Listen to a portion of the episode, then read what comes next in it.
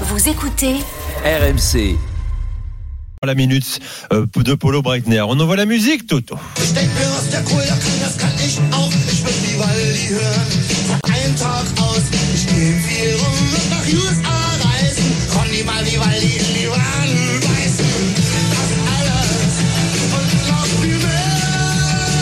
Rio Reiser, vous ne connaissez pas. Décédé en 1996, à seulement 46 ans, l'un des personnages charismatiques de la presse, euh, de la scène, pardon, de gauche allemande des années 70 aux années 90, qui a été euh, euh, adulé pendant longtemps pour sa maîtrise de la langue allemande. Et il sort cette chanson, puisque je voulais faire une ode à la Bundesliga sur ce qui s'est passé ce week-end. C'est-à-dire que même les clubs qui n'avaient plus rien à espérer ont joué le jeu. Ça veut dire que le Hertha est allé l'emporter, qui était déjà relégué, a été l'emporter à Wolfsburg, qui a tout perdu. Ça veut dire que l'Union de Berlin se retrouve en Ligue des Champions en l'emportant seulement dans les dix dernières minutes, que Fribourg menait à Francfort, etc., etc.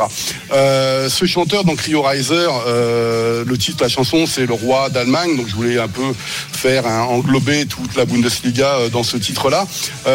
C'est pour cette raison, et j'adore les paroles parce que c'est quelqu'un qui était un peu anarchiste sur les bords, membre du Donc le Parti communiste en 1990, euh, donc qui a été, euh, même sa chanson a été récupérée par le Parti communiste à l'époque, si bien que les- le- son vidéoclip a été censuré à l'Ouest évidemment et notamment euh, sur la fameuse chaîne Viva pour ceux qui connaissent les chaînes allemandes.